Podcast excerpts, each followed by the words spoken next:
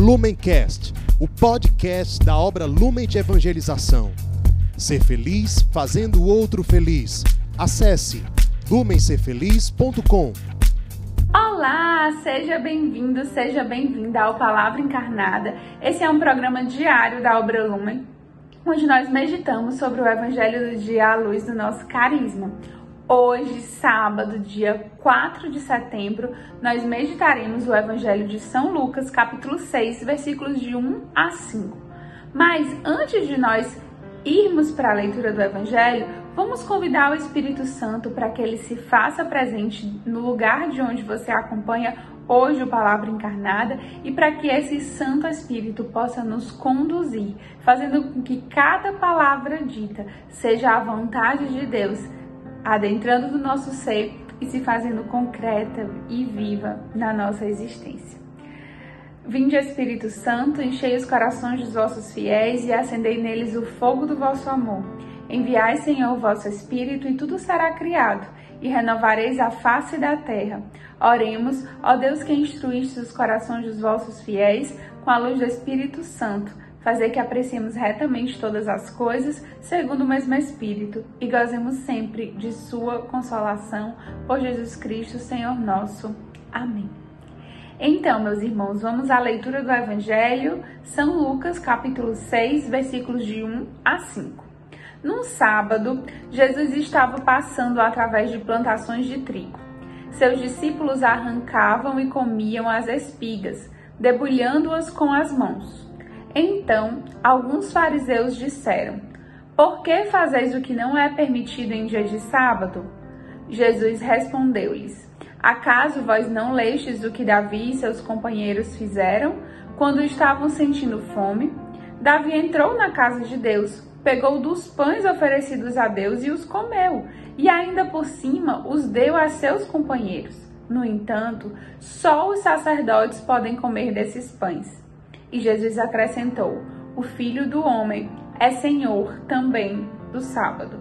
Palavra da salvação, glória a vós, Senhor. Então, meus irmãos, hoje, num dia de sábado, nós providencialmente meditamos sobre um evangelho que cita o sábado. E é muito comum, a gente escuta várias vezes ao longo dos evangelhos essa menção do sábado como um dia de descanso, onde né, os fariseus, os judeus, eles até criticavam Jesus porque Jesus curava as pessoas em dia de sábado, porque Jesus pregava em dia de sábado, agora porque Jesus permitia que os discípulos dele comessem em dia de sábado, né? E a gente vê que para os judeus o sábado era considerado um dia de descanso, onde não se podia trabalhar. E por que então que existe o sábado? Eles faziam a menção à criação do mundo, onde Deus Pai criou todas as coisas e no sétimo dia ele descansou. Então, é, o sétimo dia, que é o sábado, seria esse dia em que nós nos colocamos como Deus a contemplar a natureza, a louvar. Isso virou lei para que todas as pessoas tivessem um dia dedicado a Deus. Porque os judeus então, né, já sabiam que na nossa humanidade nós precisávamos ter um tempo para Deus. E foi preconizado o sábado, né, como esse dia, esse dia em que os judeus que quisessem viver a palavra de Deus, eles não iam fazer nada, iam louvar a Deus. Mas na prática, o que, que acontecia? Na prática, as pessoas seguiam uma série de leis, essas leis eram cumpridas, mas o coração permanecia frio. Porque hoje nós sabemos que estar em Deus e fazer a vontade de Deus não necessariamente significa estar em um silêncio absoluto, ou significa não trabalhar, ou significa não fazer nada, não curar, não pregar, muito pelo contrário. Estar em Deus, né, tantas e tantas vezes vai significar estar em ação, mas estar com o coração voltado para o Senhor. Assim como não tem como a gente só fazer ação sem se dedicar a uma oração, ao momento de calar o nosso coração. Isso é estar com Deus, existem diversas formas. E depois de Jesus, essa ideia do sábado, que era do Antigo Testamento, ela deixa de ser central. O dia do Senhor passa a ser o domingo, porque mais importante de tudo agora é a ressurreição do Senhor. É isso que nos deu um novo significado, é isso que nos dá uma nova razão de vida, é isso que abre o céu para nós, né? E tudo agora tem sentido a partir do domingo. Por isso que o dia do Senhor é domingo, né? Para todos os países é um, um dia de descanso, é o dia onde a gente tem o preceito de ir à Santa Missa, porque é um dia em que nós devemos voltar o nosso olhar prioritariamente para o Senhor, com essa ideia. E Jesus vem falar, ele é Senhor do sábado também, né? Ele é Senhor de tudo. E a gente poderia sim terminar a nossa meditação falando só dessa ideia do domingo como dia do Senhor. Mas na reflexão de hoje, o Senhor quer nos falar que ele não se importa tanto se é o sábado, se é o domingo. Existem os preceitos, sim, existem as leis, sim, mas o que o Senhor quer é o nosso tempo e o nosso coração. Inclusive, de nada adianta que eu viva todos os preceitos, mas tenha um coração duro.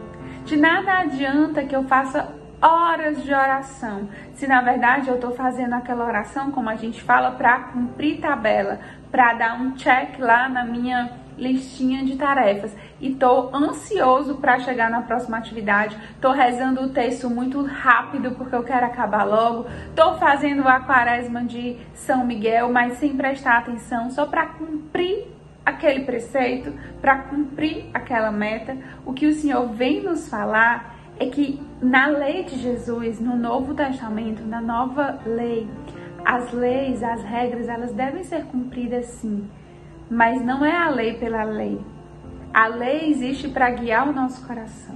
E hoje o que o Senhor quer pedir para mim, para você, é essa revisão de como está o nosso dedicar de tempo para o Senhor. Se a gente tem, né, a coragem e a certeza de afirmar para o mundo inteiro que Jesus é a razão da nossa vida que nós não sabemos onde nós estaríamos se Jesus não tivesse nos encontrado, que nós é, temos Ele como esposo, né? Como aquele para quem a gente quer dedicar toda a nossa vida, aquele que vai estar na construção dos nossos planos. Como nós chamaremos alguém de esposo, de amado, de amigo, se nós não dedicarmos tempo para Ele? Não existe nenhum relacionamento. Eu duvido que você tenha feito um amigo ou que você tenha construído um namoro firme, forte ou um casamento sem ter dedicado tempo para aquela pessoa. Isso não existe.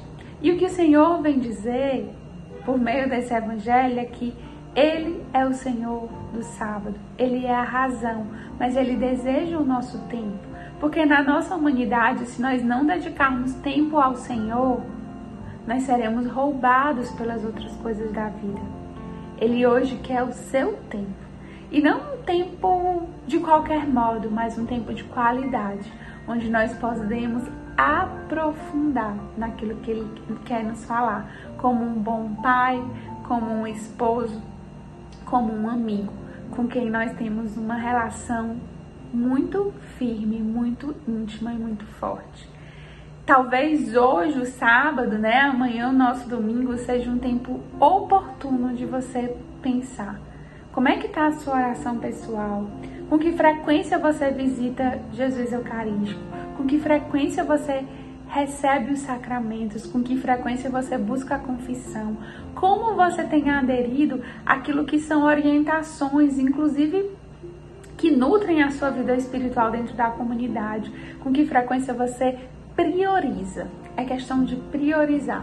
O Palavra Encarnada, as orações da Quaresma, com que qualidade você se dedica aos encontros da unidade, aos tempos em que Deus quer falar para você no seu grupo. Será que é só para cumprir um check? Será que é só para fazer porque tem que ser feito? Experimente ao longo dessa semana colocar o seu coração em todos esses momentos e ofertar o seu tempo para o amado, para o esposo, para o nosso amigo querido que é Jesus. Que o Senhor nos abençoe e nos guie nesse caminho de amarmos cada vez mais o amado. Lumencast, o podcast da obra Lumen de Evangelização. Ser feliz fazendo o outro feliz. Acesse lumencerfeliz.com.